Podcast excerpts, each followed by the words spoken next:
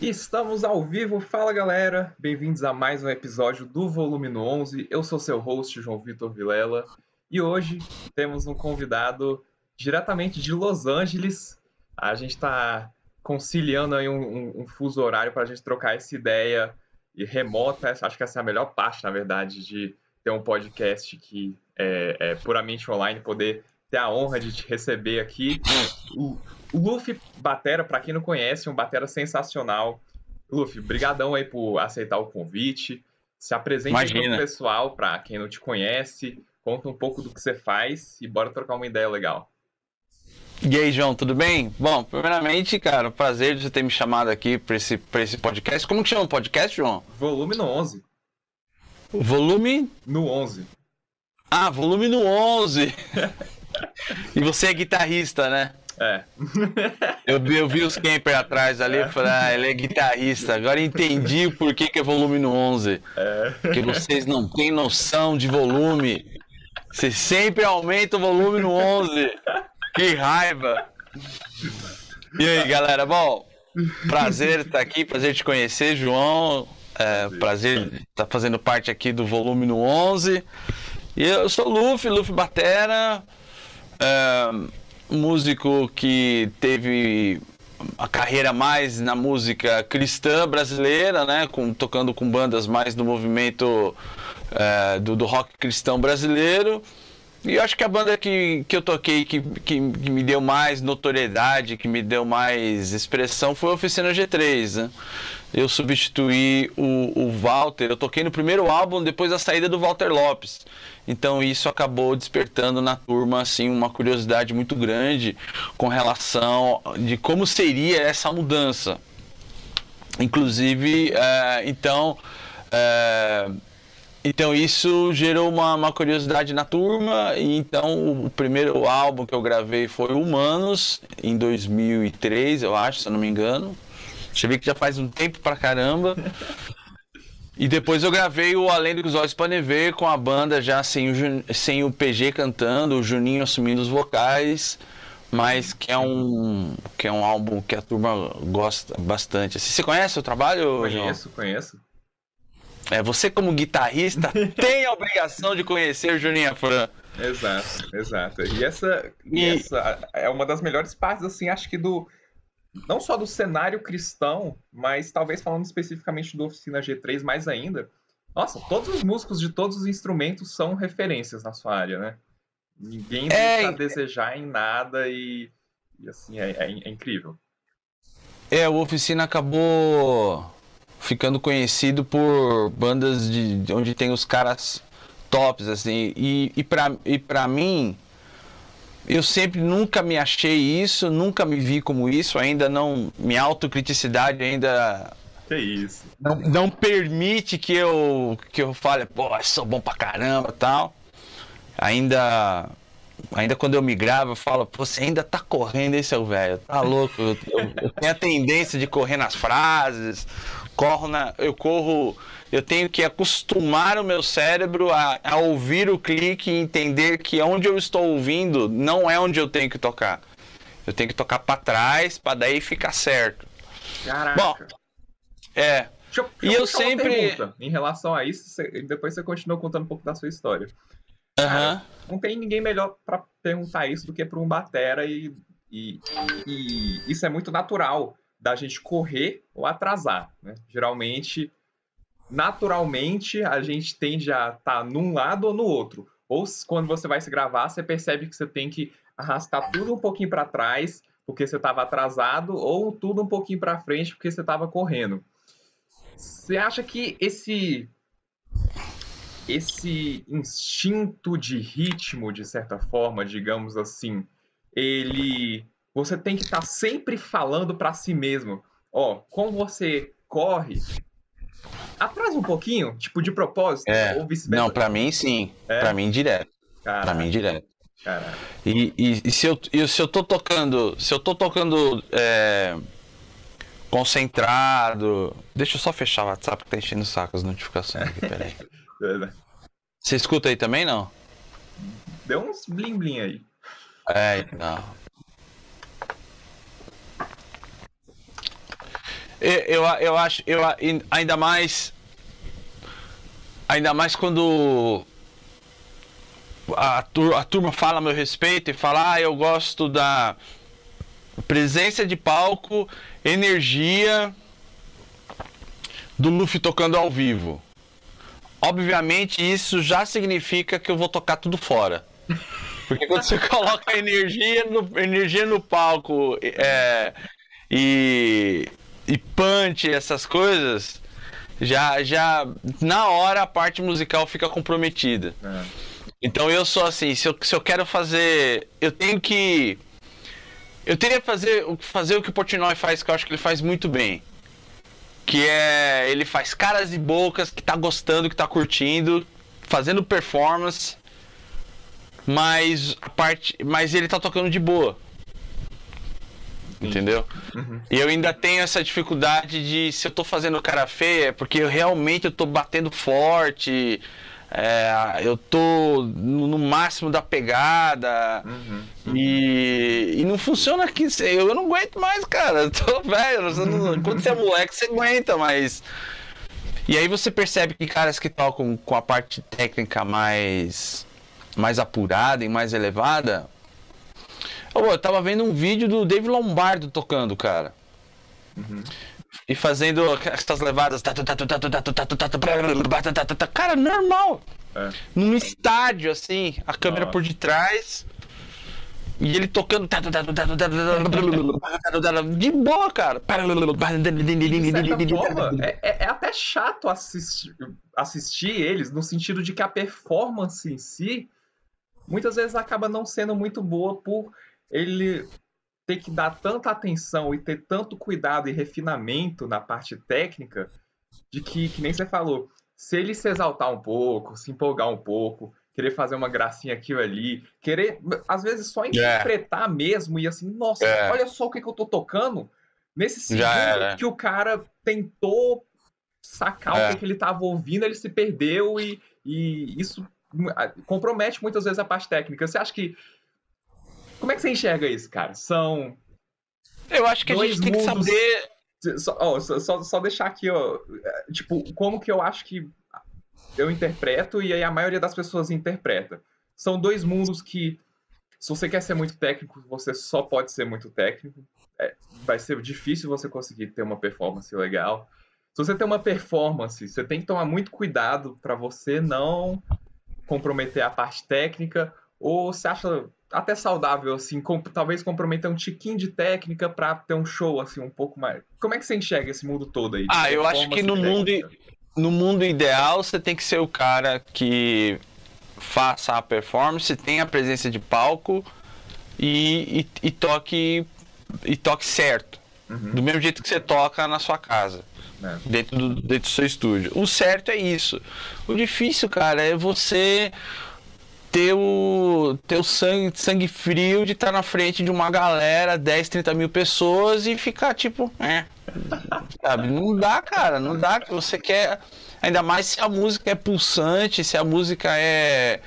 Sabe, tem uma. Tem uma. Tem uma pegada forte, assim, é difícil, ainda mais batera, cara. Bateria você quer fazer o. Você quer fazer a. mostrar a energia, entendeu? Só que isso, por exemplo, se eu, se eu toque a levada dando a bombada no mais forte e a cachada no meu mais forte, no, no, no, pique da força, é evidente que as frases não vou conseguir fazer no mesma, no mesma, na mesma paulada. Eu não vou conseguir. É. O certo é que fosse ao contrário. Que eu faça a levada de boa e na hora que eu for pra frase, e aí arregaçar, na, na, descer a mão na estamina dos braços pra frase dar uma crescida e ela vir grande. Uhum, né? Uhum. Mas normalmente quem faz isso muito bem era aquele Carter Buford do Dave Matthews Band, aquele negão uhum. que ele toca até aberto, assim, ele é canhoto, mas com a bateria normal.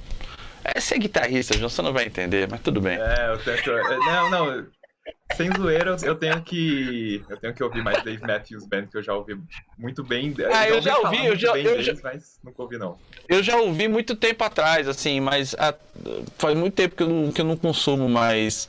É, faz muito tempo que eu não uso mais o, o, o que, eu não, que eu não consumo mais Dave, Dave Matthews Bands, né? Uhum. Band. Mas ele faz isso legal. Você percebe que a levada é. E na hora que ele vai para as frases, cara, ele usa muito tambor, né? Muito tom. Você percebe que você percebe que quando ele vai para pro, os tambores e para as fases, aí ele carrega na força, ele carrega na pegada.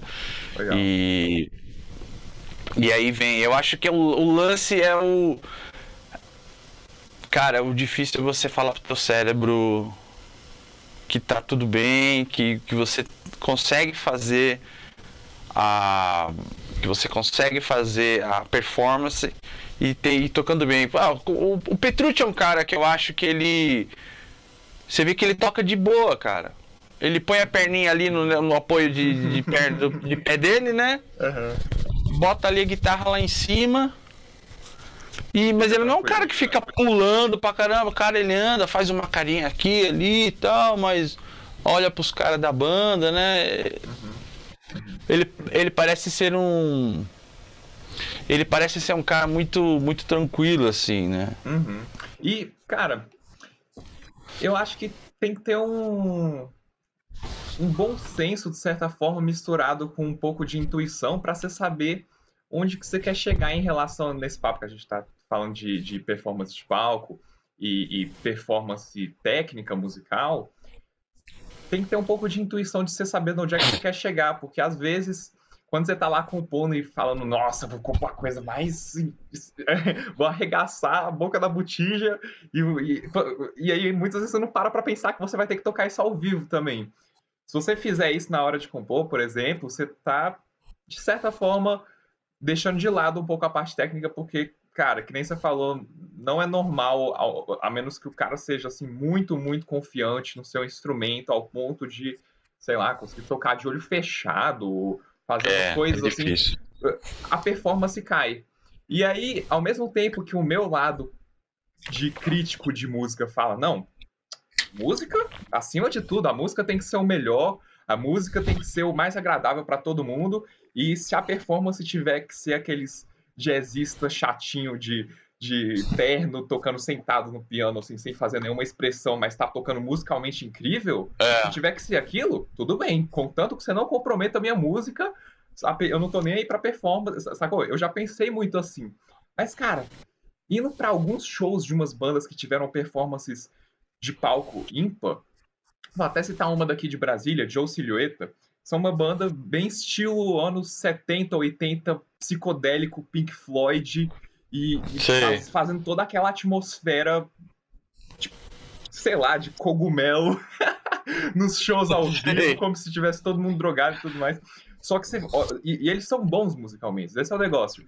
E eu, pode ser que alguém tenha errado aqui ou ali por ter feito performances extravagantes, é possível, mas não comprometeu.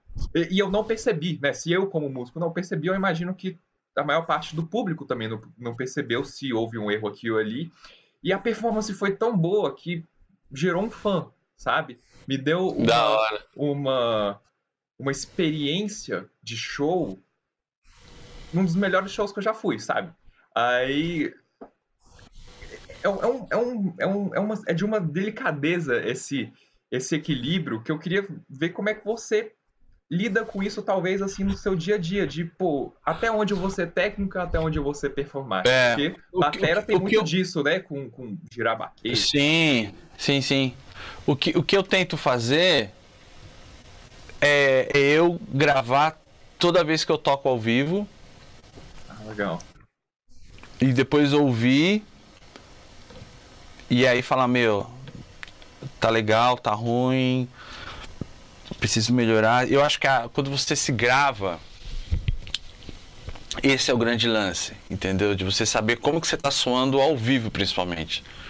Mas ao vivo tem uma vantagem, João, que quando que quando você está tocando com, com uma banda, ainda que eu corra na frente do clique, a banda tá comigo, entendeu? Eles estão pulsando junto comigo. Uhum. O problema é que quando você quando eu toco aqui no estúdio, faço minhas lives e tal, e, e eu, eu tô tocando só com play along. E a banda não vai vir comigo. Então eu tenho que, eu tenho que ir muito para trás. Uhum, uhum. Pra eu poder tocar, para ficar legal, assim. Não digo cravado, mas para ficar legal. E eu percebo que também a, o lance da, da performance e da energia depende muito da levada da música. Se é uma música que não tem, que é mais um rock reto, no G3 eu conseguia fazer isso mais. Mas, se eu, se eu vou tocar, se eu for tocar Dream Theater, se eu for tocar qualquer outra coisa, você já não consegue mais, porque é, são raros os momentos que fica uma levada Rock 2, assim, nunca, nunca fica, sempre tem muita, tem muito detalhe que não dá pra... Quanto muito você faz uma cara feia, mas não dá pra você ficar bangueando e fazendo uma expressão uhum. corporal mais com mais, assim, com mais intensidade, né? Uhum. Às vezes tem então... que ser só então você e seu instrumento naquele mundinho de, tipo, concentrado. É, né? tem que ser o, Mandini tocando, cara. O Mandini ao vivo era fazendo só, entendeu? E então, mas mas aí quando quando eu quando eu me assisto tocando e vejo que eu tô muito sério, que eu tô muito compreendado, eu falo, pô, não é chato, não é legal. Uhum, uhum. E, quem, e quem, me, quem, quem me gosta e quem gosta do meu jeito que eu toco, quer ver justamente, cara, a cara, a cara feia tocando, a performance de palco e uhum, tal. Uhum. É fogo, é difícil. É, é. E acho que assim, por mais que a gente não chegue num, talvez num consenso de uma resposta de qual que é o jeito ideal de tocar e tudo mais, porque isso é muito pessoal, cada um vai priorizar o que acha correto priorizar e, e vai se encontrando. Eu acho que trazer esse assunto à tona para a vida dos músicos e saber que isso existe já é. traz uma já é um próximo passo para ter uma consciência profissional. Ó, nesse uhum. show aqui, por tal motivo eu tenho que ser mais performático. Nesse aqui, por tal motivo, tal, tal, tal.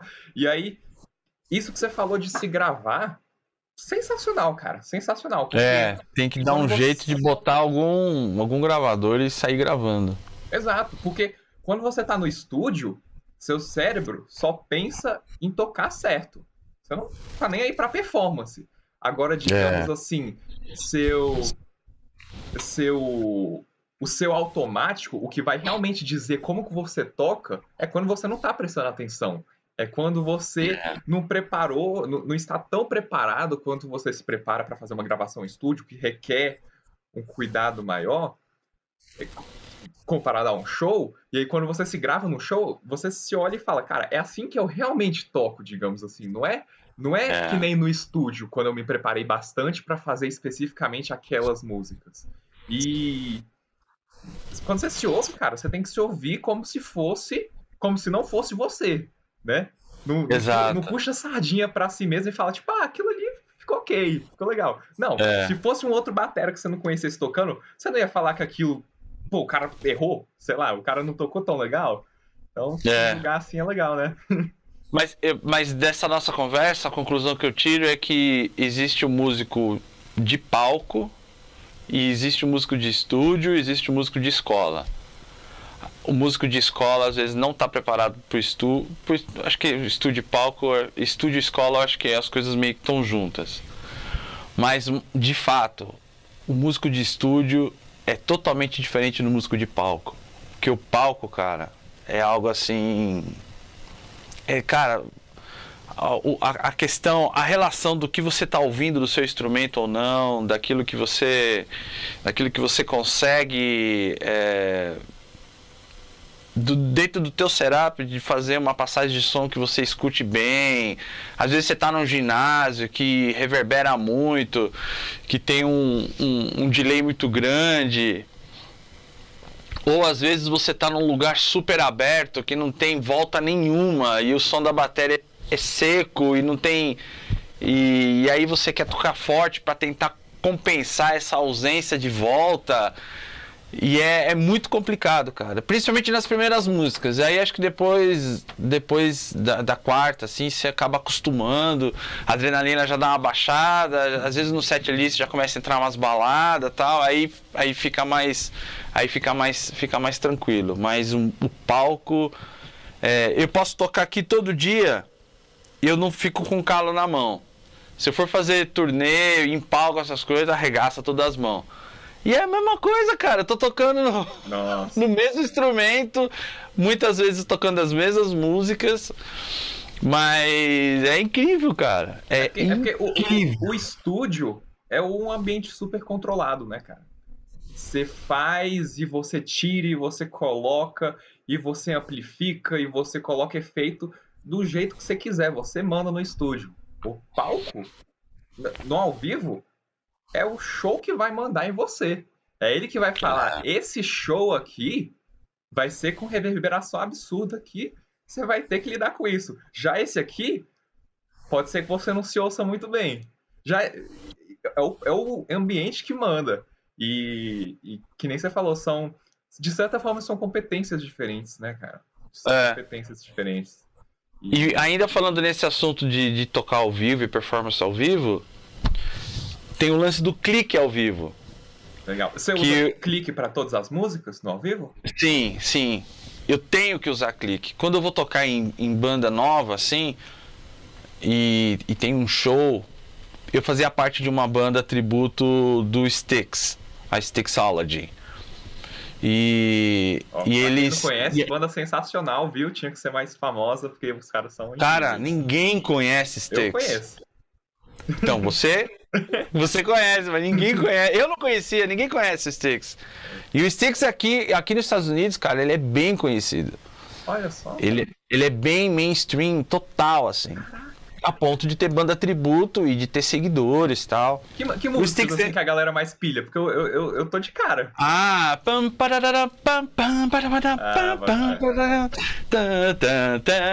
welcome to the Cara, é muito legal. Mr. Robot. Só que eles são. É, é, é, Isso! Mr. Robot, dessa vibe. Mr. Né? Roboto. e, e, e a banda. Só que quando eu fui começar a tocar com eles, eu falei pro, pro dono da banda, que é o tecladista, eu falei assim: vocês tocam com clique ao vivo? Eles falaram: não. Até porque o, o Styx é uma banda antiga, dos anos 70 e tal. Então eles não. Eles não, não, não, Nessa época dos anos 60 e 70, não tem. Clique esquece. É totalmente o, o que está rolando na hora. Uhum. Aí ele falou: não. Eu falei: rapaz, eu tenho um sério problema. Se eu tô muito cansado, as músicas vão ficar todas para trás. E se eu tô muito animado, muito excited, as músicas vão ficar todas corridas. Uhum. A ponto de comprometer, a ponto da galera falar. Tá muito rápido. Então eu odeio de você tá tocando, você tá no palco, o cara olha para trás e faz. Tá muito rápido, tá muito rápido. Caraca. Dá uma raiva isso, Imagina cara. que isso, por você ter citado isso, já deve estar acontecendo algumas vezes. Ah, inúmeras vezes. Várias, várias, várias vezes. Várias, várias vezes. E quando você, e quando você define que você vai fazer todas as músicas com clique, acabou esse problema. Entendeu? Ainda você pode falar assim: ah, mas a. Ah, mas o, o a, a música vai ficar amarrada, a música vai ficar. Cara, não fica. Vai ficar certo, certo assim, vai ficar. Uhum. Mas você não acha Mas, que você e... fala isso por você ser baterista? Talvez um, sei lá, um guitarrista ou um vocalista que tá ouvindo um tá, tum, tum, tum, tá, tum, no fundo, ele não consegue entrar tanto na vibe do seu instrumento, por exemplo, não consegue interpretar tanto quando tá cantando, coisas do tipo, ou não? Então, eu, eu tava conversando, eu conversei com. Eu tava fazendo uma, uma live com o Jorge, Jorge Bruno, que toca no Resgate. Uhum. E a gente entrou nesse assunto de, de clique ao vivo e tal. E ele falou assim: só eu toco com o clique no ouvido. Ah, saquei. Porque cada um. E, e, e, o argumento dele, e, que me convenceu, eu concordei, é que cada um, quando escuta o clique, tem uma interpretação da onde tocar junto com o clique. Uhum. Engraçado que no G3 a banda inteira tocava com clique. Mas talvez então, por técnico, algum, algumas músicas. Sei lá, sei lá. Então é o, é o lance. É o, porque, é o, porque pensa é o assim, lance... ó, pensa assim, como eles são músicos muito muito acostumados com esse ambiente de gravar em estúdio, de ter que estar tá tudo certinho, de, de alguém aqui ou ali pedir para fazerem collabs, participações e coisas do tipo, gravações e solos, o que seja.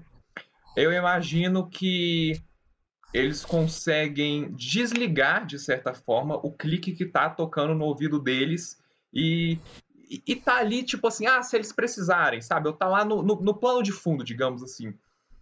Alguém uhum. que não tá tão acostumado com isso, eu acho que, que nem você falou, é, pode, pode, interpretar, pode ter sua própria interpretação e, consequentemente, não casar com a batera.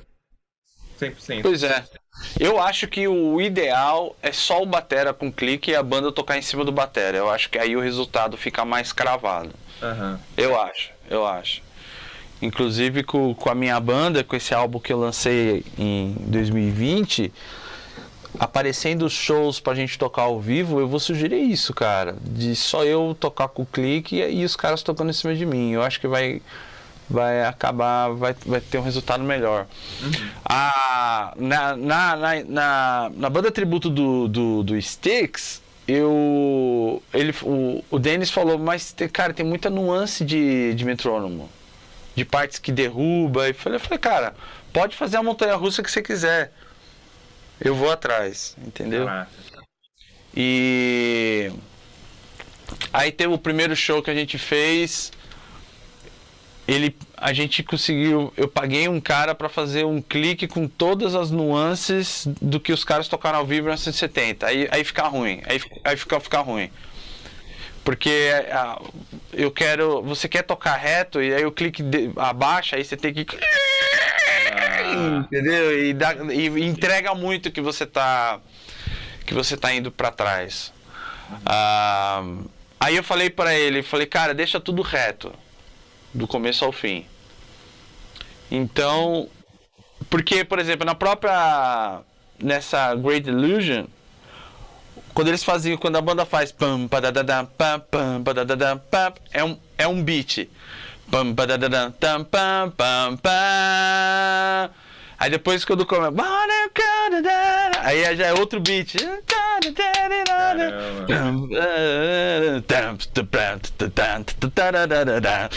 Entendeu? Então eu, eu falei pra ele: se você tiver blocos de cliques, tipo a introdução é inteira de um jeito, mas depois de uma hora que a música dá um dá uma, dá uma levantada e, e subir o beat para outro, pode fazer, pode fazer essas nuances, né? Porque eu vou estar tá ouvindo e aí, e aí você fica viciado, cara, em tocar com, com, com metrônomo e para tocar sem, às vezes você fica até, às vezes até pior.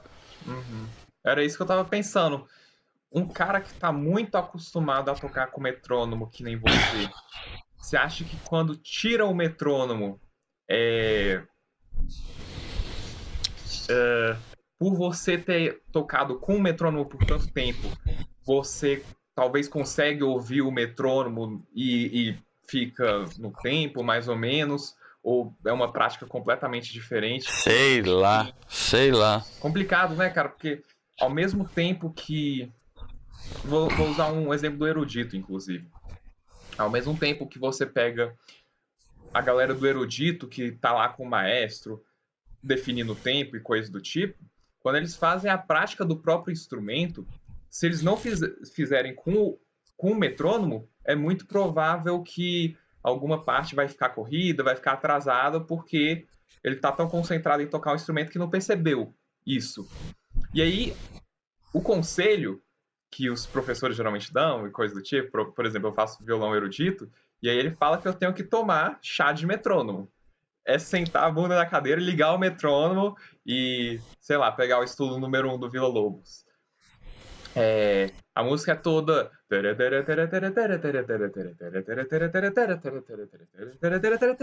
Aí tem uma Que parte que tem uma, aí tem uma parte que tem uma subidinha de escala, não, uma descida, na verdade. Aí tem que ficar cravado, né? Então, o que ele dá de, de dica, digamos assim, é pratique isso com o metrônomo, tanto, mas tanto, que ao ponto de quando você tirar o metrônomo, isso você vai estar tocando como se tivesse um metrônomo. Beleza. Digamos assim. Então você praticou tanto com o metrônomo que, em teoria, quando você tirasse esse metrônomo, não era pra você estar tocando que nem o metrônomo? Ou não funciona assim? Ah, não, eu acho que. Não, o metrônomo, o metrônomo vai te. O metrônomo vai te trazer, de uma certa forma, um. é, uma. Ele vai, ele vai te adestrar, ele vai te ensinar a tocar certo, né? Eu acho que você vai. Mas, mas não a ponto do tipo.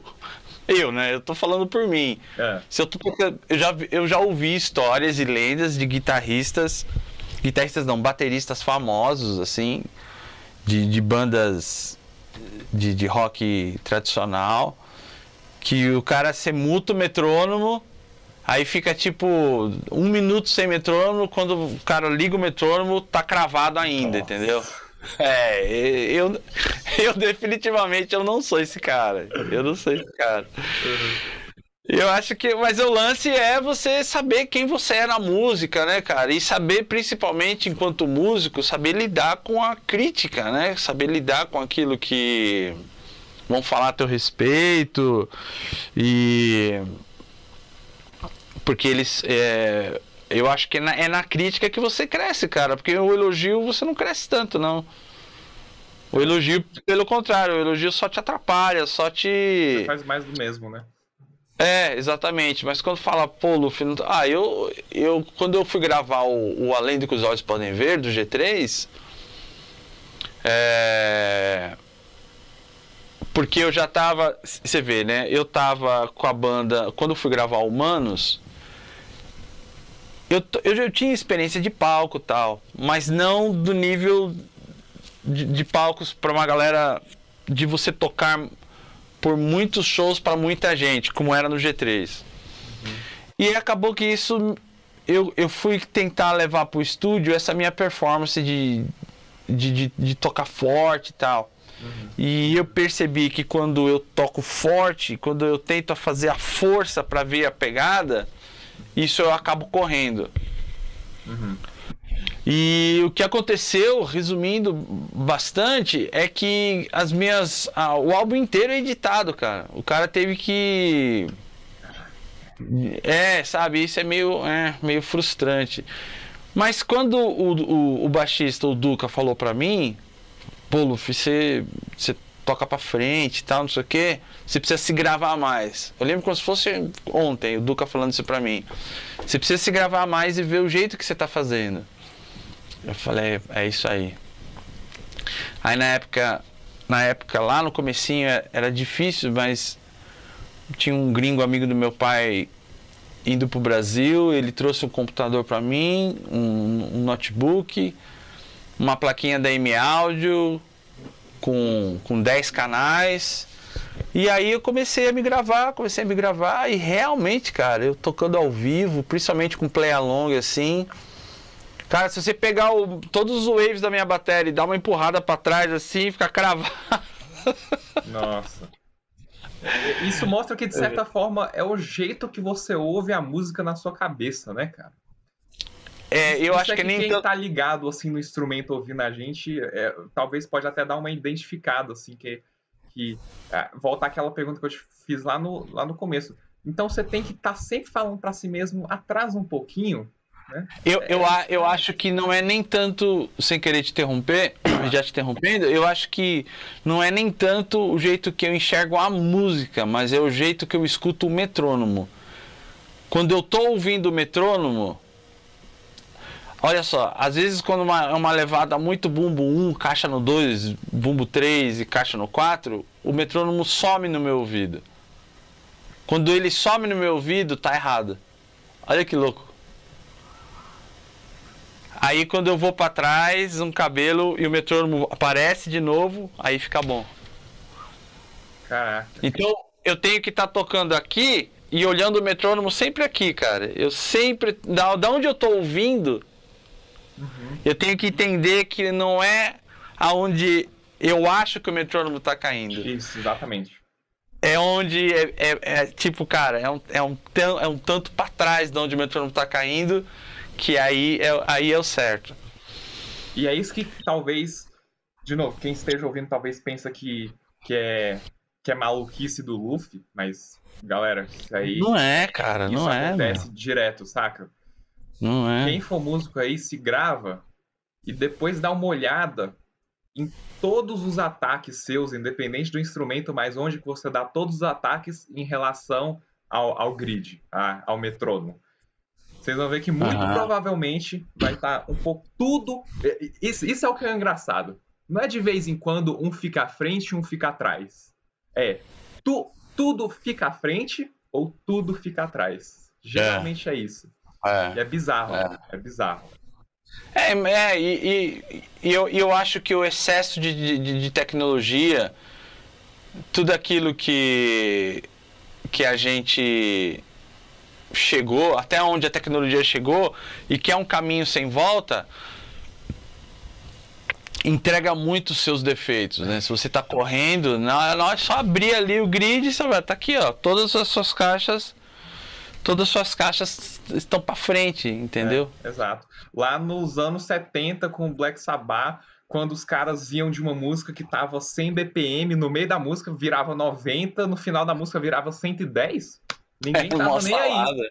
Né não? E ninguém, e ninguém é percebia, Eu acho que essa que era a real. Ninguém percebia. É.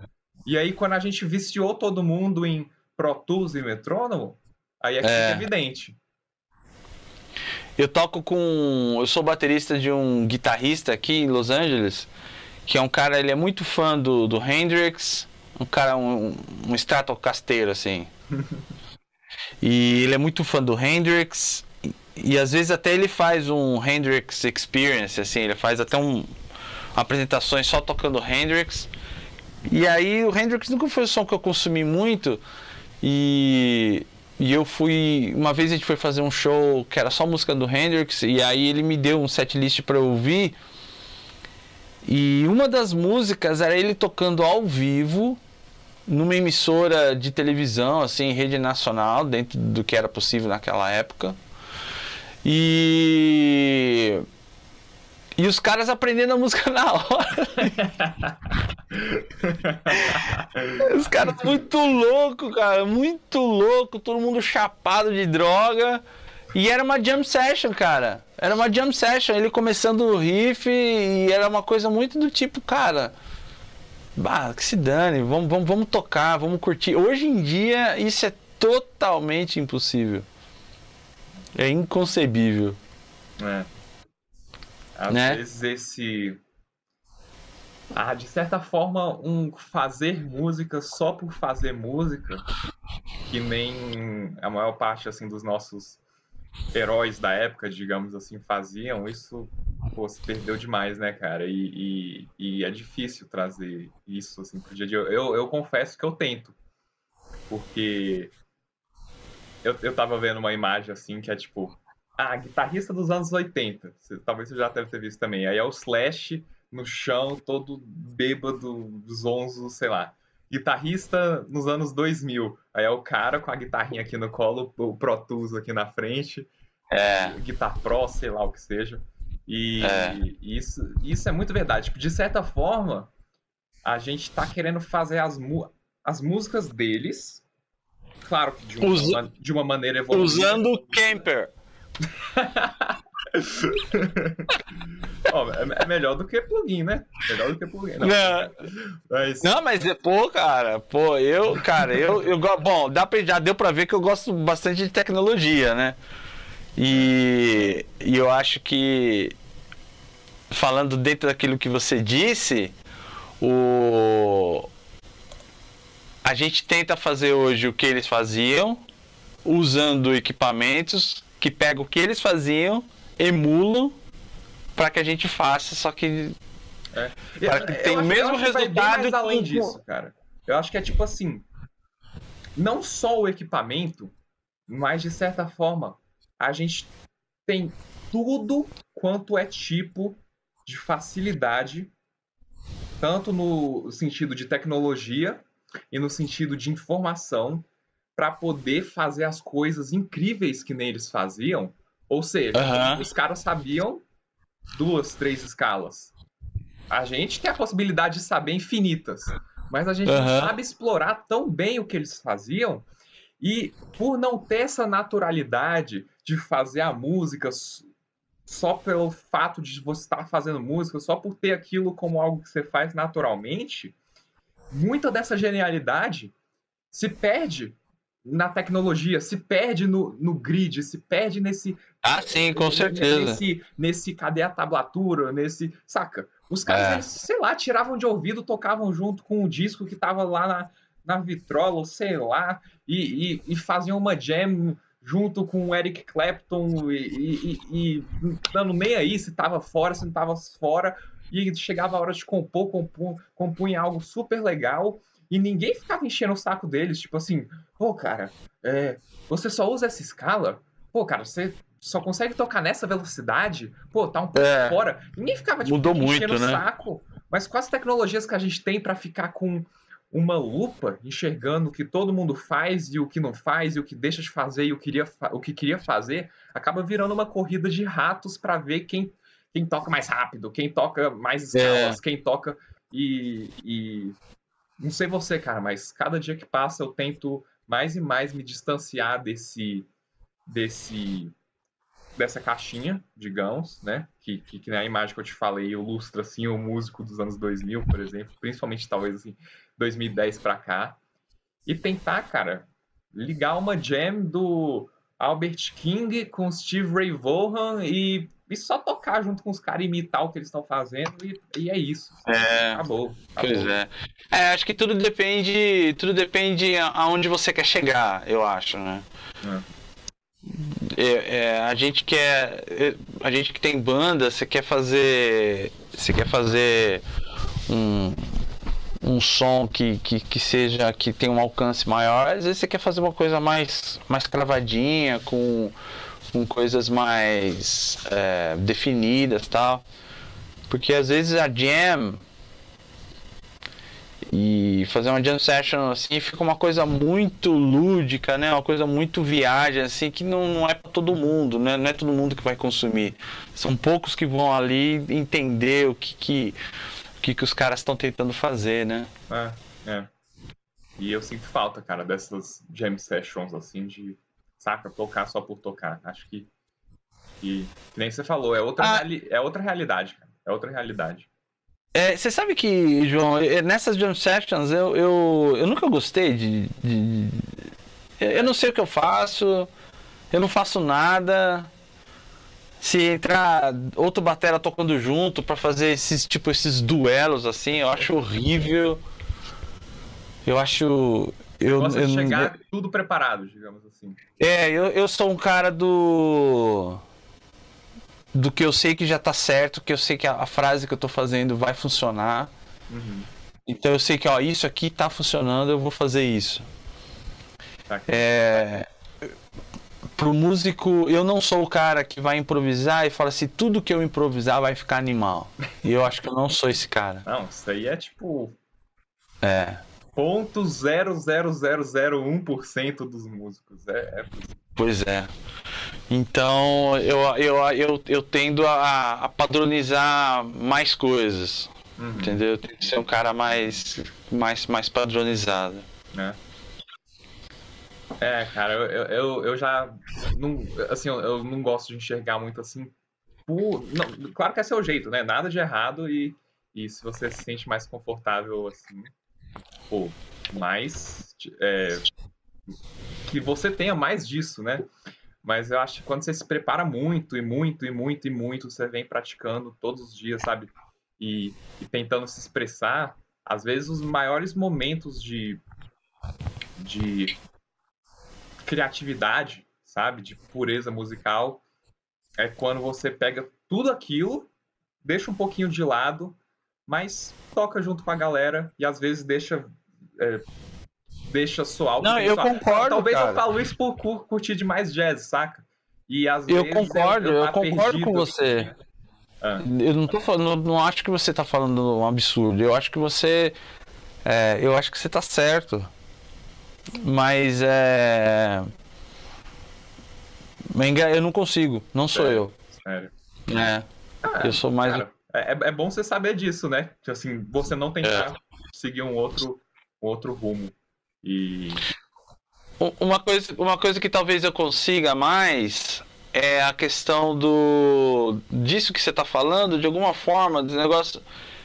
Quando eu vou fazer um, um cover de alguém, ou tocar a música de alguém, de eu ficar mais solto e não ficar tão atachado ao que o cara fez, eu tentar colocar minha linguagem. Acho que dentro disso eu dou uma, eu dou uma soltada. Eu, eu, eu não fico e, e, muita gente me critica que fala a música tá errada, porque hoje você não tô tocando igual ao original.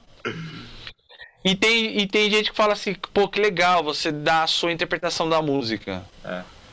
A maioria das vezes é eu não conseguir tocar o que o bateria original tocou, gravou. e aí eu tenho que fazer a minha, a minha interpretação, porque nada mais é a minha limitação de não conseguir fazer o que o cara faz, entendeu? Não, mas, mas cara... acaba. Pode falar.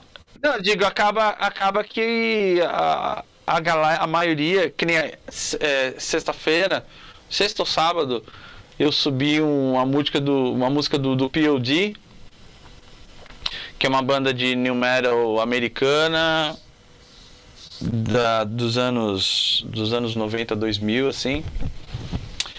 E eu fiz uma live, eu faço live no meu canal no YouTube toda sexta-feira e eu quis mostrar para a turma uh, todo o meu processo de, de criação de vídeos novos, desde a escolha da música, desde converter a música em play along, Massa. desde da criação do metrônomo e desde aprender a música tal.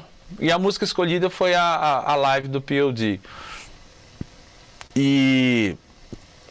E o, new e o new metal, cara, se você vai tocar ele só retão, assim, na bateria ele fica meio sem. meio. Ele fica meio. Como eu posso dizer? Sem falar bobagem. Sem, eu, eu acho que eu sei o que você quer dizer. Tipo, meio sem expressão por não ser é, talvez porque a, a música é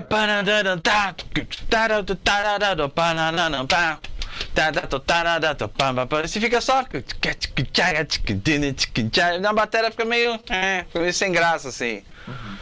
e aí eu, eu, eu dei uma cravada com, nos bumbos com a bateria e fiz um dei umas, dei umas estragadas mas na música Aí teve, teve, eu vi comentários do tipo, é, Luffy, eu entendo que você quer mostrar mais, mas estragou a música. E teve uma galera que falou. O que, que, você acha disso?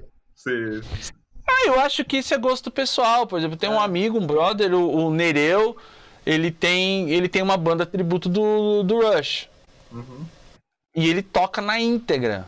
E uma vez eu tava numa live, o Nereu tava na live, e eu comecei e fui tocar uma música do Oficina da época do Aposan. E, e ele falou assim, ah", ele, depois ele mandou ele mandou um áudio falando assim, Lufão, toca, foca em tocar as músicas que você gravou. Eu falei, por que, Nereu? Fica ruim quando eu gravo? Não, é porque fica diferente. e aí que eu, e aí que eu entendi, aí que eu entendi a dificuldade que ele tem de enxergar a música sendo executada de um não não 100% na sua integralidade. Se ele tem uma banda tributo do Rush, ele vai ele toca 100% que o Neil Peart tocou, entendeu? Exato. Exato. Então, e, e eu, eu, eu e aí eu tô misturando o teu conceito de, de, de ser um cara que, meu, vamos jamming assim e tal. Uhum com o lance de você tocar músicas convencionais, que não é soltas e, e jamming. Sim.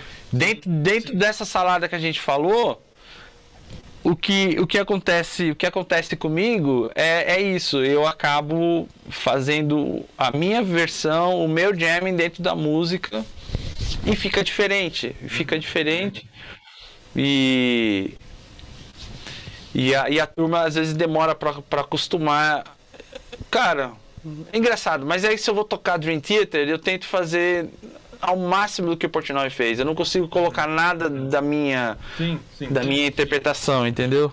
Sabe é, é embaçado. Sabe o que eu enxergo desses, desses dois jeitos de tocar? Cada um tem sua vantagem pessoal, digamos, e quando você tenta tocar exatamente igual o cara que tá tocando, eu acho que tem um nível de admiração sobre quem ele é como, como músico, como intérprete, como compositor. E, um, e, se, e se você se propõe a tocar igual ele está tocando, em um certo nível você está falando que você quer tocar que nem ele. Ou seja, você quer que a sua identidade é. musical de hoje se aproxime um pouco da dele. Então, vou dar um exemplo.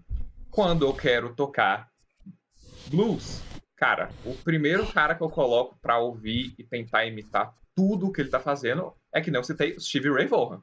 O cara tem uma é pegada absurda. Então eu falo, cara, se um dia eu quero ter 1% da pegada de alguém, vai ser a pegada dele, sacou? Então é um estudo de, de técnica, de, de talvez identidade, sabe? É para você conseguir se, se assimilar. Agora, quando você vai para outro mundo de, de você quer fazer um estudo mais, mais de mais criativo, que nem você faz nesse seu exemplo aí do POD, é você falando que, beleza, eu aceito a música do jeito que ela é, mas eu sinto que falta um pouco de mim, sabe? Falta um pouco do que eu posso agregar.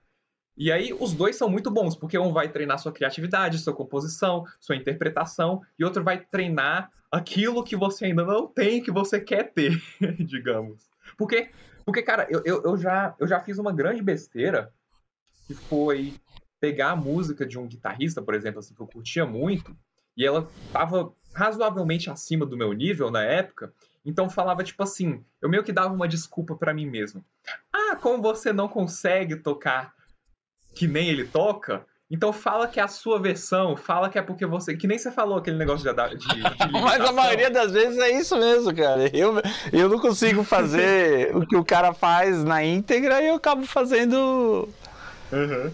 É, é, cara, instrumento tem, tem muita técnica, né? Às vezes você não tá no mesmo nível. É. Desculpa te interromper, continua. Não, não, mas aí eu acho que vale a pena você se esforçar ao máximo para tirar igual se você tirou, se você eventualmente conseguiu tirar igual e isso, se isso te satisfez, então beleza, deixa igual. Fica um cover meio que para você mesmo. Porque Mas por... se alguém. Só, só terminar, tipo assim, se alguém quer ouvir o cara tocando igual o cara, ele vai ouvir o cara, ele não vai ouvir você. É, pois é. Né? E aí... Mas no mundo da guitarra, que é o seu mundo, tem um cara que faz um solo com dedilhando e palhetando ao mesmo tempo. Uhum. Palhetada híbrida. E a... É, a híbrida. Aí você não sabe fazer a híbrida. Aí você tenta fazer o mesmo solo só, só com a palhetada. Vai ficar diferente, não vai ter a mesma vai, sonoridade. Né? Vai ficar bem diferente. E aí depende de qual que é o seu objetivo. Disso, você quer aprender a tocar a palhetada híbrida que você ainda não sabe, digamos assim. Então você pegou esse solo para aprender, por exemplo, para tocar que nem o cara. Ou se você pegou porque você quer tocar algo parecido que ele toca, só que do seu jeito, sacou? Aí depende do que você quer. Por isso que eu acho que, por exemplo, é, é, essa conversa, assim, nossa, ela, ela pode durar horas da gente falar qual que são os prós e os contras de tirar igual, exatamente igual, e de tirar e, e, de, e de ser do seu jeito. Que é que nem a gente falou. Uh, de, por exemplo, às vezes eu querer fazer uma jam mais livre, mais solta, e às vezes você querer fazer uma jam mais, mais planejada, mais ensaiada, mais preparada. Sabe?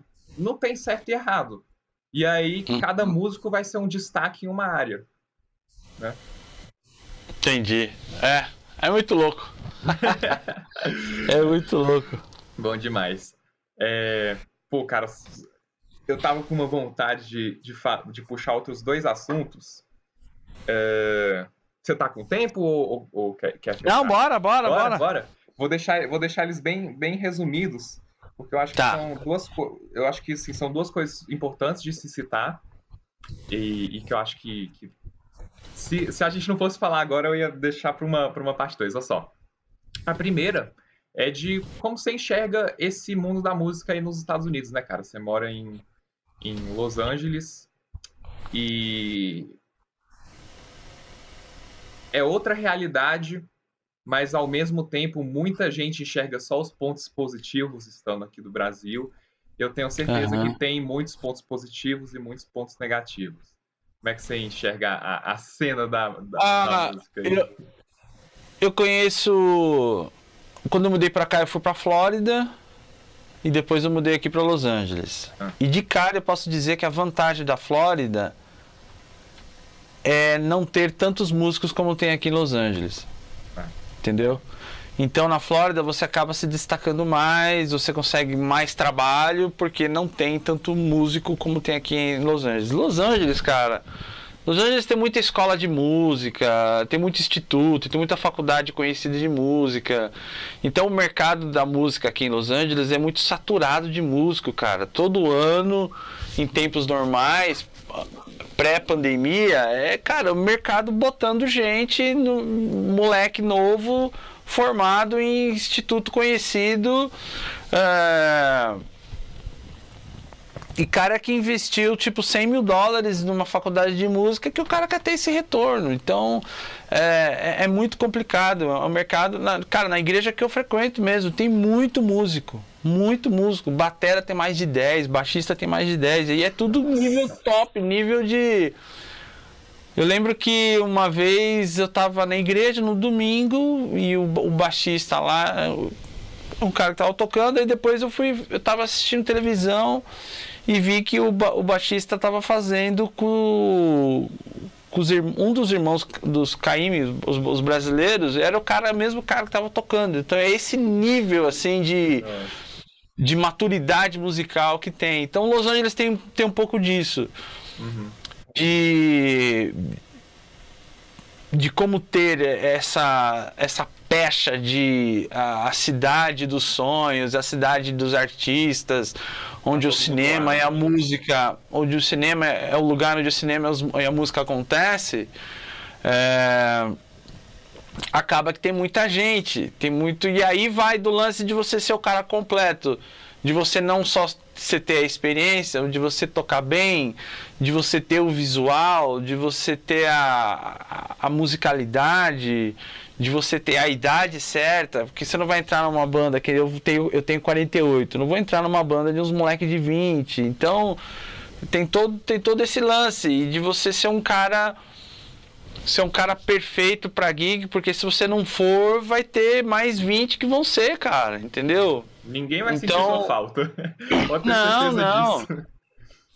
Não. Eu já fiz auditions para um, pra umas bandas, assim, nada banda conhecida, mas bandas. É, eu fiz uma audition lá em Hollywood, lá bem no, no meio da muvuca.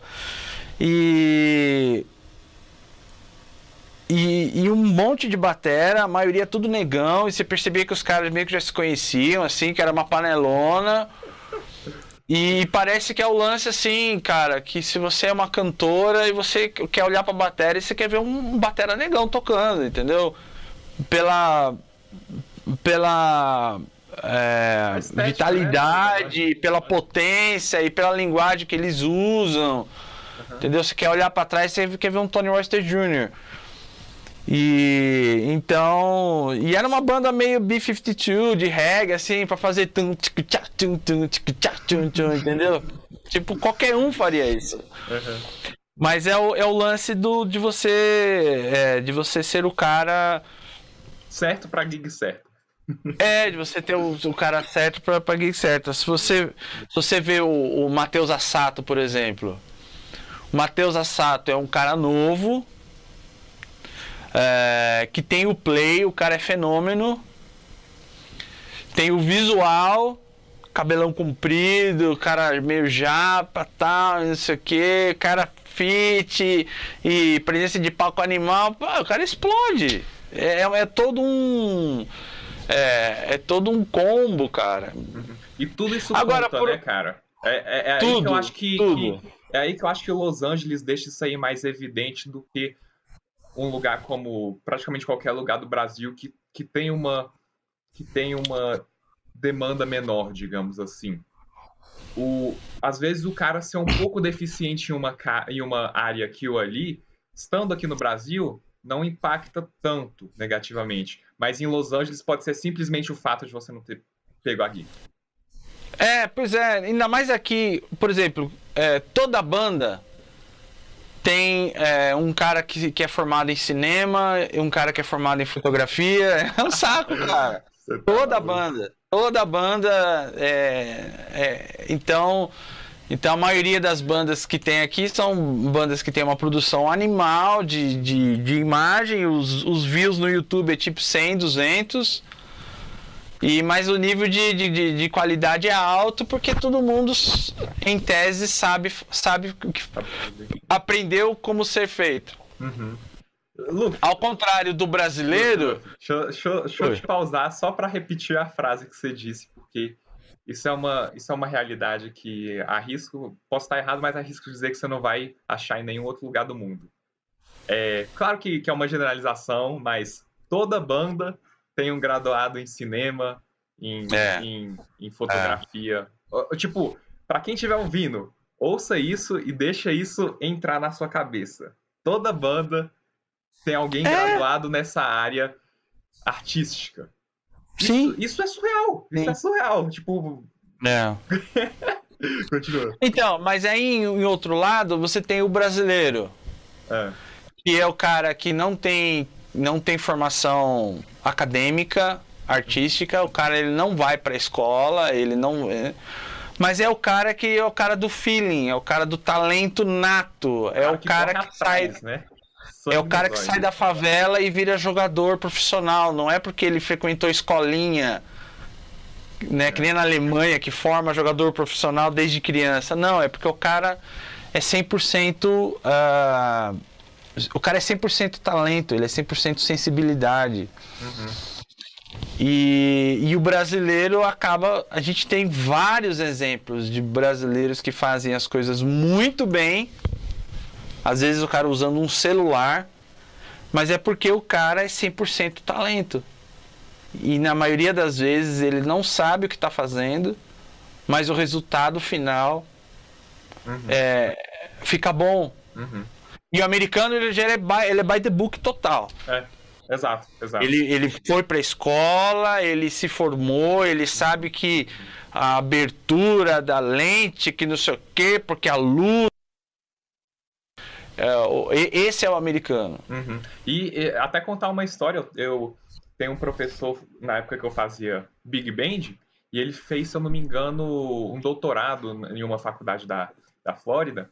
E ele falava que, que nem você falou, ah, o, o cara é, é ensinado a, por exemplo, ler partitura desde moleque, desde o, desde o ensino fundamental, coisa que pra gente é muito provável que um, um, aluno não tenha visto uma partitura até chegar, sei lá onde, né? Vai ver, nunca viu uma partitura e ponto final. Então, você pega uma partitura para uma orquestra americana, pode ser o primeiro ensaio dos caras de uma música que eles nunca leram antes, vai sair alguma coisa. Claro que não vai ficar perfeito, mas a música vai sair do começo ao fim. Vai estar tá, tá todo mundo encaixadinho e essa é a realidade deles. Você coloca para uma orquestra brasileira aqui, vai demandar vários ensaios para começar a conseguir tocar a música do começo ao fim. Beleza. Mas tem, tem, o, tem um lado contrário também. Que por eles estarem tão acostumados a ler by the book, que nem você falou, ao pé da letra, é. aqui encaixadinho, quando a gente chega com um gingado nosso de uma bossa, de um baião, os caras não conseguem tocar aquilo de... Nossa, é, é um sofrimento para conseguir se acostumar com aquilo.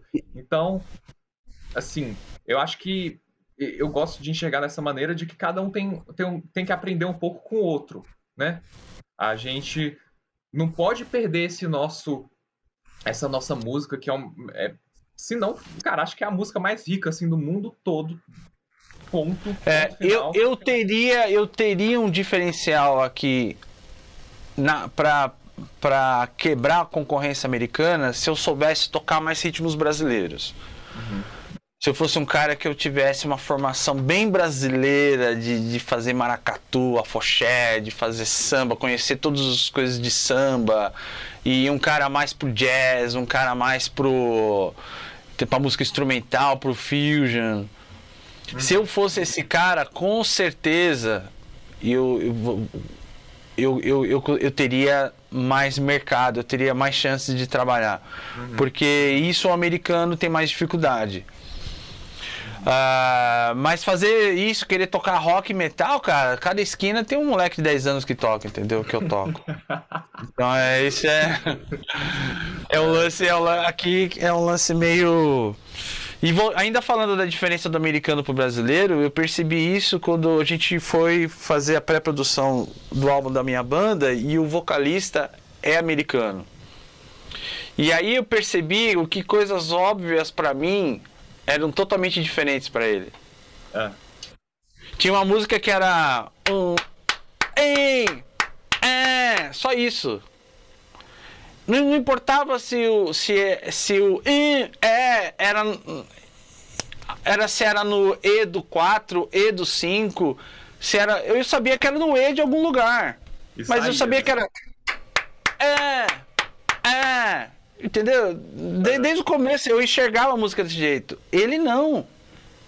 Ele, ele teve que entender a célula do compasso, que saber que era em 7. Ah, não, é no E do 3 e é no E do 6, ou E no do 4, sabe assim? Uhum. Então você percebe que é o jeito que o cara funciona, é, é enxergar a música matematicamente de, de como ela é de verdade.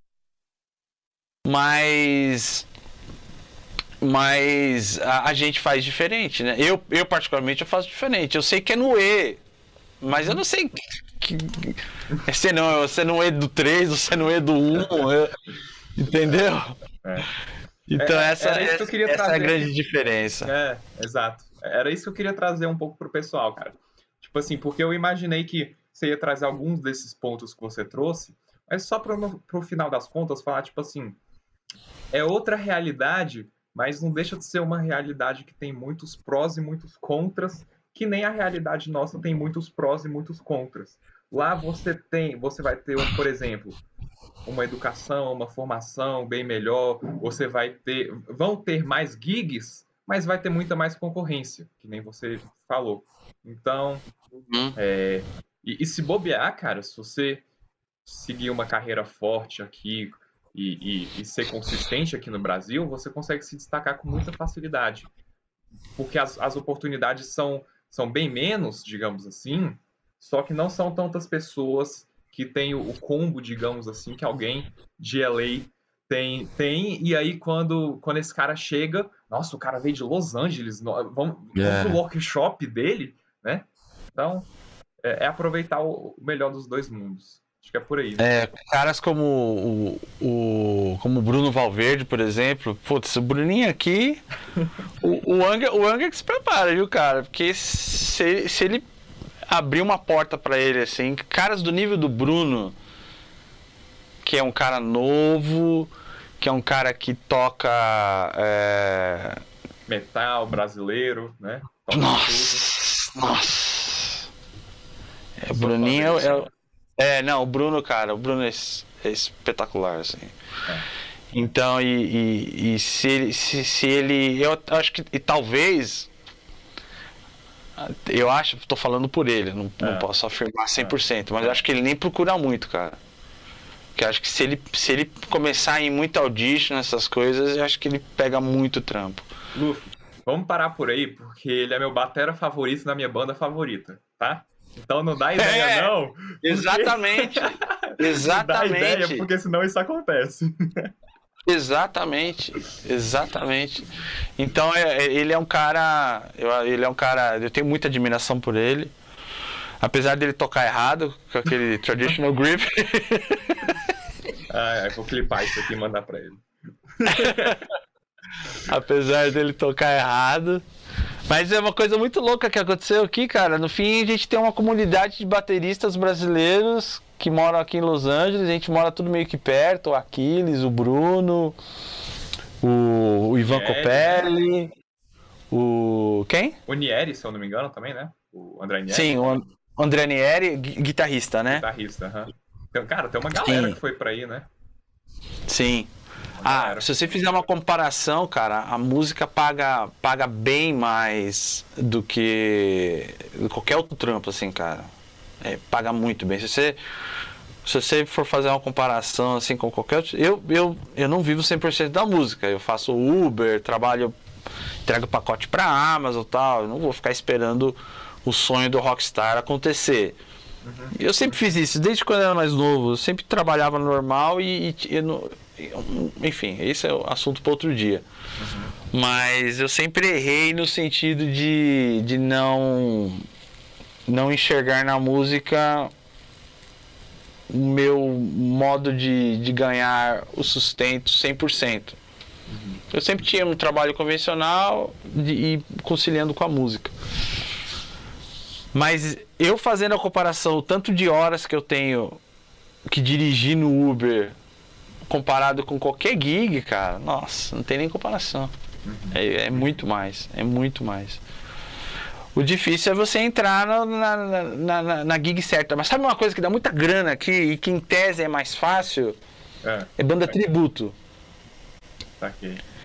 Bandas tributo que você consegue. Se você conseguir uma fanbase legal, você consegue fazer gigs ganhando cada um tipo mil dólares por show. Cada um. Caraca. E você pega uma, uma consistência assim de dois shows por semana, por exemplo, toda semana? Ah, cara, todo fim de semana tem. Tem um monte de nightclub aqui que tem é, banda ao vivo. Eu fui tocar, eu fui. Eu, é, com esse guitarrista que eu toco, ele toca numa. Ele toca numa. numa casa que sempre tem banda tributo. E eu vi uma banda tributo dos anos 80 tocando é, tudo dos anos 80, desde John Bon Jovi, é, Lauper, Madonna, e os caras tudo caracterizados, assim, com roupas dos anos 80. E a galera era tudo um, umas tia loira dos anos, com 50 anos, usando mini saia de couro, cabelo comprido. E. Então. E a agenda dos caras bombada, cara. E o, e o lugar cheio de gente. E em tese é fácil, né? Você não tem que criar nada, você não tem que.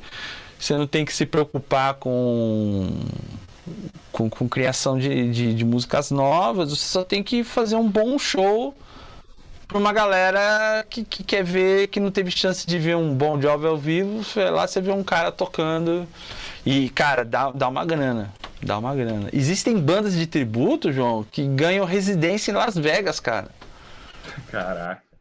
É, então você vai. Você faz. Quando, você, quando fala ganhar residência em Las Vegas, é que você vai tocar.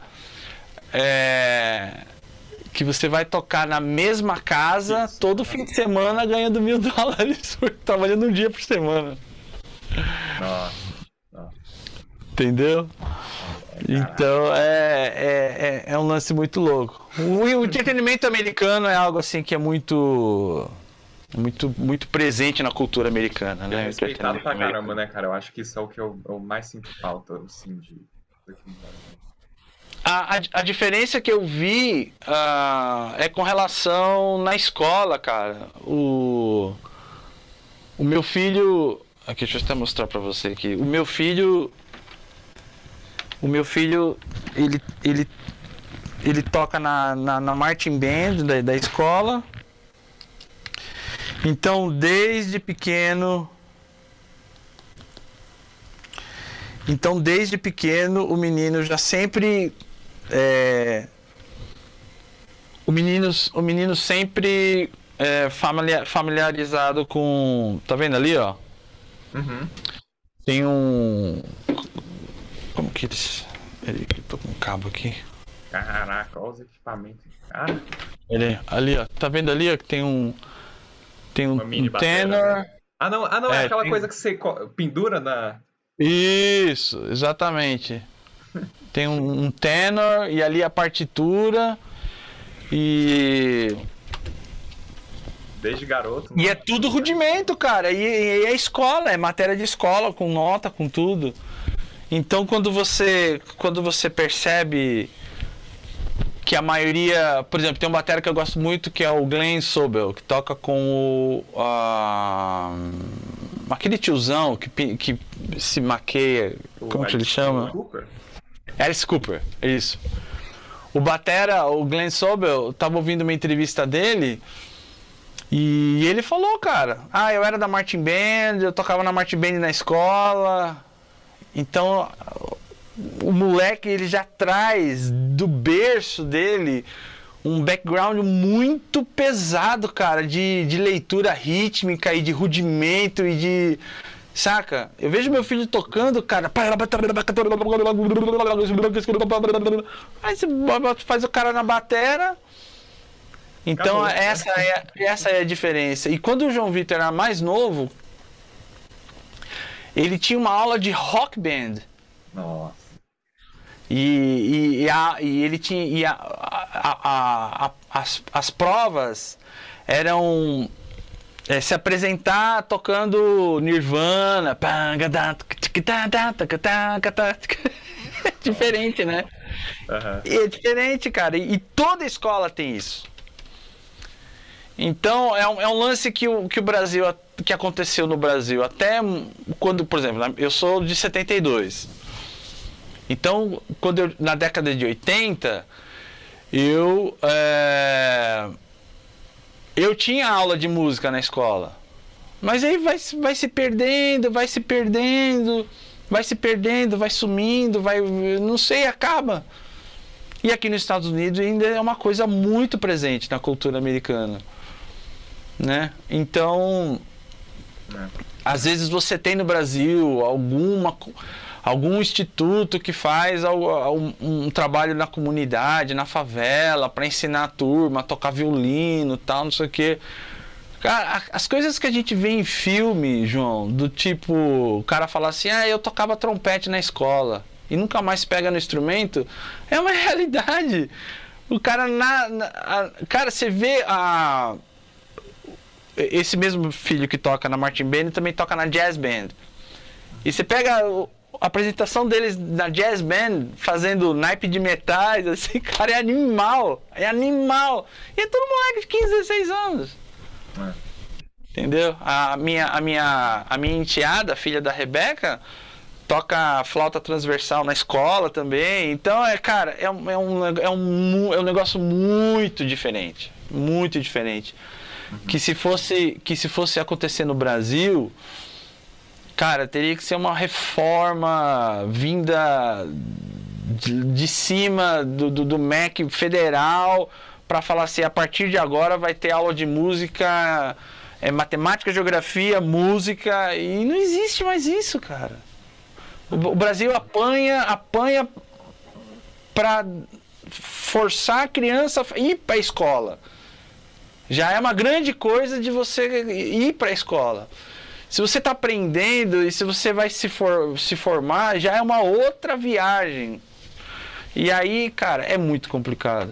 E é muito complicado. E esse tipo de perspectiva você só você só entende quando você muda para cá e quando você está imerso na cultura americana. Você percebe o quanto o quanto eles eles eles são diferentes assim nessa nessa questão. E é uma pena, porque o Brasil cara, tem muito cara talentoso, tem muito. É, é, um, é um povo muito criativo, é um povo que que sabe se adaptar e o cara às vezes na maioria das vezes não tem a condição mas o cara faz acontecer entendeu então esse, essa é a grande diferença assim gente, entre entre Brasilzão e os Estados Unidos é cara é não é à toa que Muitas pessoas que vão estudar aí e fazem, sei lá, um curso de verão, fazem um ano no EMAI, coisas do tipo, quando voltam, voltam não só com outra cabeça, mas voltam quebrando tudo, porque é uma cultura diferente. Então. É. É, é, é difícil, né, cara? É difícil. Vamos ficar por aqui? Não vou nem puxar minha outra pergunta, a gente deixa. Pode fazer, pode ser, João. Qual que era a outra pergunta? Eu dou uma. Eu respondo rapidinho. Cara, é, era, era mais sobre o. Que, como você tá nesse mundo aí de. de cara, banda cristã do rock sua vida toda, era mais tendo curiosidade de quem só enxerga de fora mesmo sobre se uhum. tem alguma coisa de, de interessante, de diferente, se é uma banda de rock como outra qualquer, ou se, ou se por estar atrelado à religião vocês têm que fazer tal coisa diferente, ou lidar com tais dificuldades ou, ou, ou facilidades de maneira diferente, sabe? Essa, essa é uma pergunta que eu descobri recentemente que eu tenho um maior conflito filosófico e psicológico com relação a isso. É. E, e, é um conflito tão grande na minha cabeça, a ponto de quando eu fui montar a minha banda, eu não quis que ela fosse uma banda que tivesse o label de uma banda cristã. Porque eu acho que quando eu, porque assim, se você for fazer fazer um resumo rápido do qual é, foi a verdadeira motivação de você ter banda de rock cristão no começo dos anos 90 no Brasil era evangelismo. Era você convidar um João Vitor Vilela da vida que nunca iria numa igreja, mas que, que gostaria de ver o Juninho Afran tocando ao vivo. Uhum. E de pegar esse cara, você ir num show do, da oficina, ver o Juninho tocar, e entre uma banda e outra tem um cara que vai fazer uma pregação e que te vai e que te vai mostrar com uma linguagem do teu cotidiano falando da, da sua da, falando é, problemas da sua vida e apresentando que, cara, existe um, uma alternativa de vida, né? Mas, assim, totalmente, totalmente distante de, de religião e de, de mudanças de, de, de, vida, de você ser um cara é, que vai ser engessado tal. Enfim, em, em, em, em, tese, resumindo muito, claro. era isso. Era isso. A, a motivação era mais para converter do que a música em si. Era, era, é, é, era, era um, como eles falam, um evangelismo de emboscada, assim. Você pegava a, a, a, a música. Você já emocionou rock, a pessoa, né? é, e, exatamente. Você pegar o rock, engraçado, você vê, nos anos 90 era o rock. Cara, hoje só se fosse as meninas do rebolado gospel, assim, entendeu? se for... Porque, cara, o rock, até aqui nos Estados Unidos, ninguém mais escuta rock, cara. Essa geração é só trap, rap, hip hop, é só. É só isso, cara. Não existe mais. é, não existe mais. De, de, de, de trap. Entendeu? Então, ninguém escuta mais rock. E. E e naquela época o rock era a linguagem que você trazia mais gente e tal. É, esse, esse foi o, a, a, a essência do surgimento da, do, da música cristã, do rock cristã no Brasil. Nos Estados Unidos já estava acontecendo antes. É, mas aí, a, mas aí né, era uma época que se consumia muito mídia física, aí começa a entrar mercado, começa a entrar dinheiro, começa a entrar show, começa a entrar cachê, começa a entrar profissionalização, começa a entrar viagem, avião, palco, luz, não, não tá legal, não sei o que, blá, blá, blá, blá. E ainda que dentro de tudo isso você ainda pare o show e faça pregação e tente fazer o mesmo evangelismo de arrebatar os jovens, já virou outra parece coisa, né? que já virou outra coisa, já virou, não, peraí, pô, mas é é, é uma banda, é, um, é uma missão, é um ministério, é uma carreira, eu faço de graça, porque o que eu tenho para oferecer eu entrego de graça, mas é o meu trabalho, eu quero receber. Se você não é um, é um lance de identidade muito dúbia, muito muito conflitante. E com, os, e com os amigos músicos pastores que eu tenho, o cara fala: não, Luffy, é tudo uma coisa só, não existe a separação disso e aquilo. Você é o que você é. É, é tudo uma coisa só. Mas aí, na minha cabeça, eu de uma certa forma eu vejo muito o conflito do tipo eu quero fazer eu quero fazer música pela música uhum. eu, eu não tenho eu não tenho o chamado evangelístico do pastor que fica com a Bíblia gritando na Praça da Sé eu não tenho esse chamado uhum. entendeu o meu chamado, se você. É com o cara que foi criado dentro da igreja, meu pai é pastor, e o cara tem os problemas da vida dele, do tipo, poxa vida, aconteceu isso, pô, tem problema com mulherada, e não sei o que e tal. E aí eu vou contar um pouco da minha experiência de vida. Mas a, a, questão do ímpeto evangelístico, não, porque eu quero, eu acho que o João, o João Vilela tá zoado, e eu quero mostrar para ele a, a, a, vida nova, a, a, oportunidade. Eu não, eu não tenho, eu não tenho esse lance do cara que tem. E, e tem muitos caras que tem, cara. Tem muitos caras que, que vêm. É, de começa de conversar e o cara tem o lance da pregação e de tal e Uhum. Eu entendo que cada um é cada um e dentro dessa individualidade diferente de todo mundo, eu não sou assim. E por muitas vezes me culpo por não ser, porque parece que o certo é quem é. E porque eu não sou, eu me culpo, porque eu, eu, eu acabo destoando do cara que no feed do Instagram fica postando versículo, que o cara do feed do Instagram ele tá pregando e não sei o que e tal. E eu acabo que eu não, eu, eu não tenho essa característica. E daí porque eu não querer que essa, esse meu conflito identitário com relação às questões de, de, de, de música e de, de carreira e do que é ministério que não é, do que é uma missão evangelística e daquilo que não é, eu só queria fazer um trabalho musical de rock progressivo, ponto. De atingir o mesmo cara que gosta de Rush, que gosta de Haken, que gosta de Dream Theater, Ponto final, nada mais complicado do que isso. Uhum.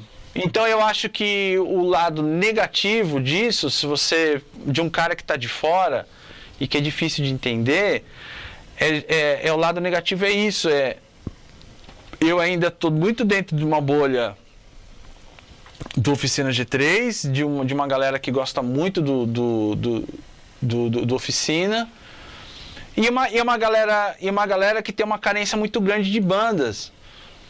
Enquanto você, você pode colocar, sei lá, eu gosto de umas 20 bandas, cara, que eu sou fã, assim. Eles só tem oficina, oficina, oficina, oficina. Entendeu? A maioria só conhece o Juninho Afran de guitarrista, cara. A maioria. Quanto muito, às vezes, um, um, outros, um Theodor Neras, que tenha tocado com outro cara tal. Mas é essa, essa, é, é, essa é a dificuldade dessa turma em aceitar. E quando eu lancei meu trabalho, por exemplo, eles falaram assim: ai, ah, finalmente uma outra banda de rock cristã de qualidade. E eu falei, cara, não é. Ah. Não é. Não é cristão. Ai, eu, mas o que que é? Cara, é música, é música normal. É. Eu quero cobrar cachê, eu quero, eu quero, eu quero não me se, eu, eu não quero carregar o, o peso da obrigatoriedade de eu ter que.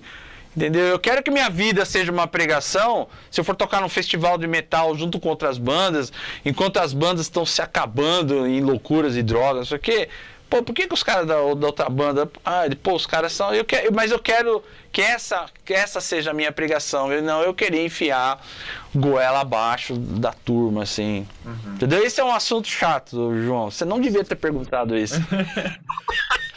É, é, eu acho que ele é mais interessante do que chato por ser muito complexo. Quando você assina embaixo que você faz música gospel, cristão, o que quer que seja, você, de certa forma, tá, tá dando checks e um checklist enorme de tudo que você é esperado de fazer, né? É, então, exato. Pensar, é, é, é, como se, se começasse a ser o coletivo mesmo, a banda fosse o coletivo e e, e aí vai ver a individualidade, assim. É... Então, mas tudo isso que eu te disse, ah. todo esse blá blá blá que eu falei, ah. é, a, é, é, a, é a medição do mundo através da minha régua. Claro.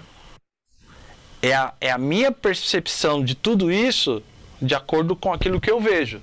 Uhum. Você pode conversar com outros 10 músicos de bandas cristãs evangélicas, o cara vai ter uma, que o cara que o cara vai, vai ter uma outra vai ter uma outra visão e o cara vai ter uma às vezes é e às vezes é um, é um lance assim que que eu acabo até sendo é, eu não tenho um nível de seguidores assim acaba me prejudicando por eu ter essa essa leitura de, diferente das coisas né? nesse, nesse sentido mercadológico cristão do rock, entendeu? É. Cara, faz. se, se depois de tudo que você disse eu pudesse te dar um conselho, assim, é faz o que você mais se, se sente confortável fazendo. E... Exato, é. Porque, porque não vai muito além disso, entendeu? E se você tentar ir muito além disso, você acaba pisando em, em buracos que que não são você, sabe? Você começa a pensar coisas que você só pensa por, por expectativa dos outros e, e, cara, você só quer fazer música. O que, que tem de errado nisso, né? Não. E você, nossa, que crime, hein, Luffy? Você tá querendo vender um, um, um ingresso pro, pro cara que quer assistir seu show? Você tá tirando é. o dinheiro dele para você poder bancar todo o show, é. sustentar a, os, os, músicos, fazer o um negócio crescer, não, cara, tá tudo certo. É, mas eu tive um reality, reality como você é professor de inglês, você sabe, eu tive um reality check. em 2019 eu fui fazer uma turnê de workshop no Brasil. E, e o ingresso era 20 reais, que era o mesmo ingresso cobrado de, de, de 15 anos atrás. 20 reais.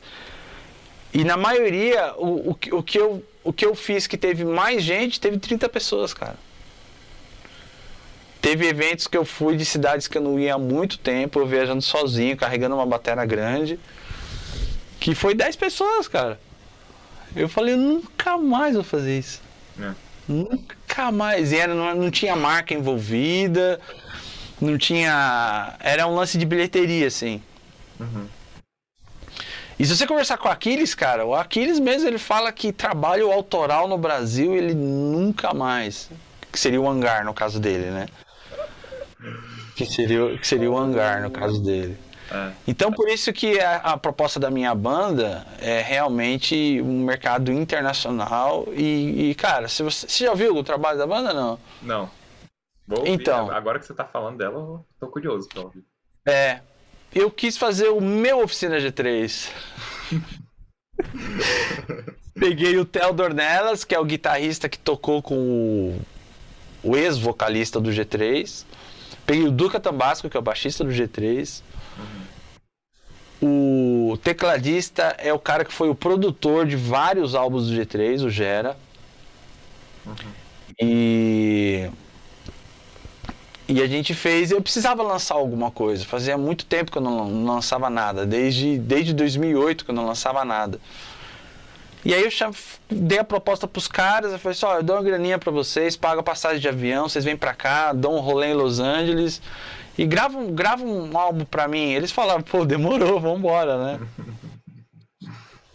que é uma outra, uma outra questão, eu nunca, eu nunca me vi, tipo é, oh, faz, faz um favor para mim, vem para cá ah, de graça. É. Assim, eu sempre quis um lance do tipo reconhecer que é um trabalho pago e uhum. que. Desde entendeu? sempre ou quando chegou no, a partir de quando chegou nos Estados Unidos aí?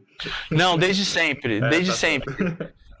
Quando, quando eu saí do G3, eu sempre eu precisava de play along. Eu falava assim, cara, eu, eu preciso fazer um play along do, do Dream Theater. Você pode gravar a guitarra para mim? Eu te dou uma graninha é, é para você sair da esfera do favor, para você ter uma noção de que quando, quando eu fui fazer a produção do meu álbum Drum Down Classics de 2008, o, o cara que produziu toda a parte de cenografia e de, de luzes tal, eu falei, eu sei que é abaixo do, daquilo que você daquilo que você cobra, mas o que eu posso te dar é isso. E, tipo, era tipo 500 reais naquela época. E. Porque é trampo, cara. E trampo é trampo, entendeu?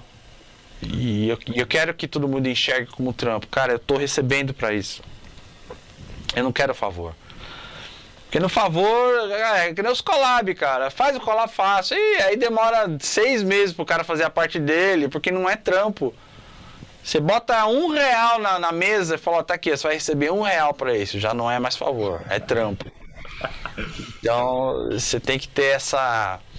Tem que ter, tem que ter essa consciência.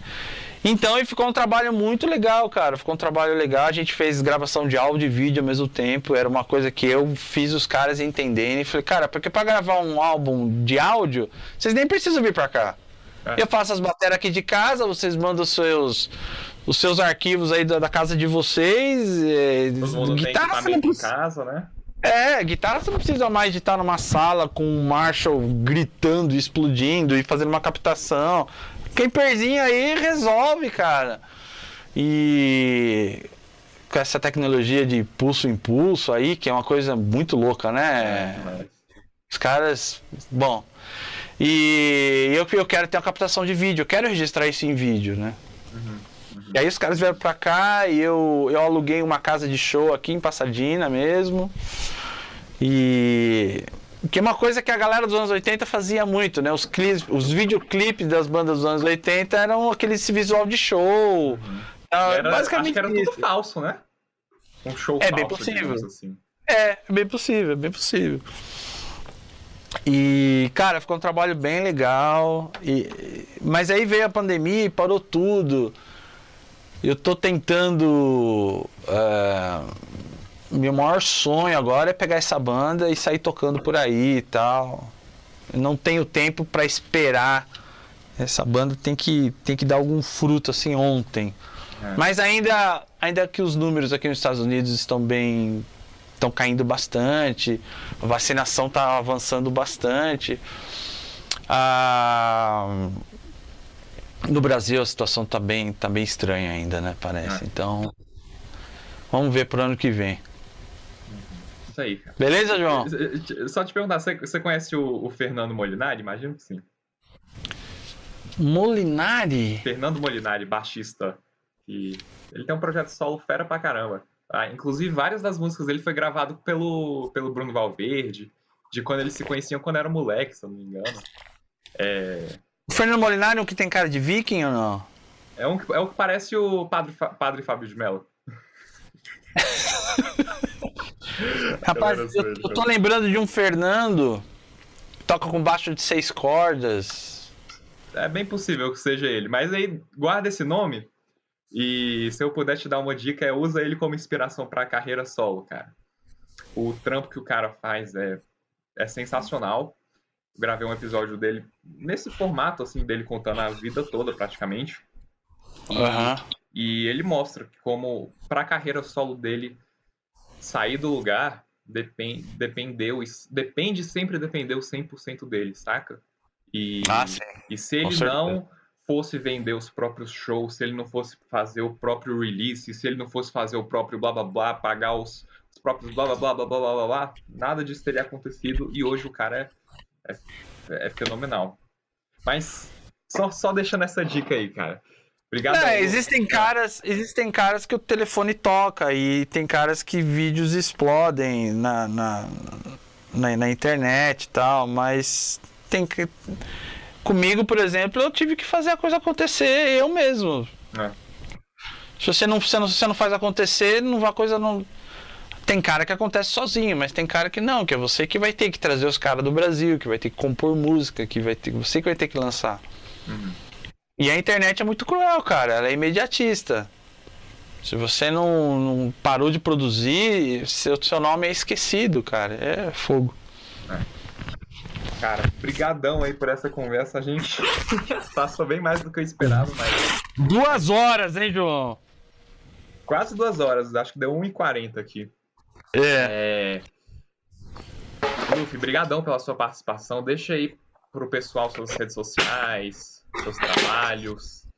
O que você planeja aí fazer tá. no futuro? Qual que é seu? Quem, quem quiser me seguir nas redes sociais é Luffy Batera, né? Luffy com H no final. Eu tive que colocar o H no final para o americano falar Luffy, senão ele fala Luffy, aí eu não gostava.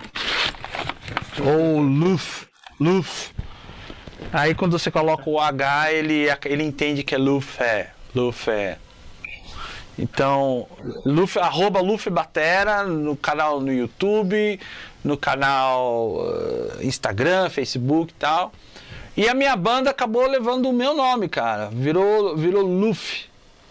Eu tentei mudar isso, não foi uma coisa que eu falei, não, eu quero que seja meu trabalho, eu quero que tenha o meu nome, porque sou eu, eu, a banda é minha. Eu... Não, eu queria mudar. Eu falei, cara, vamos colocar. Vamos colocar porque teve uma hora que de, de, álbum solo meu virou todo mundo começou a falar como banda e não com o álbum de um batera porque era música não era instrumental era música cantada.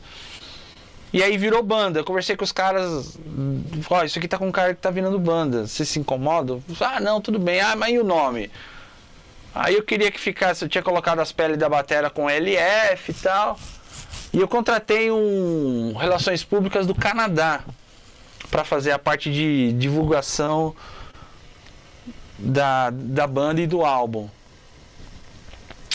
Uh, e aí eu perguntei para ele, cara, ao invés de álbum solo, isso aqui tá virando banda. Ele falou, você tem sugestão de nome e tal? Ele falou, cara, o Luffy. Porque pra gente, pra gente que é brasileiro, fica estranho. Mas o pro gringo, o Luffy é, meio que dá certo, assim. Uhum.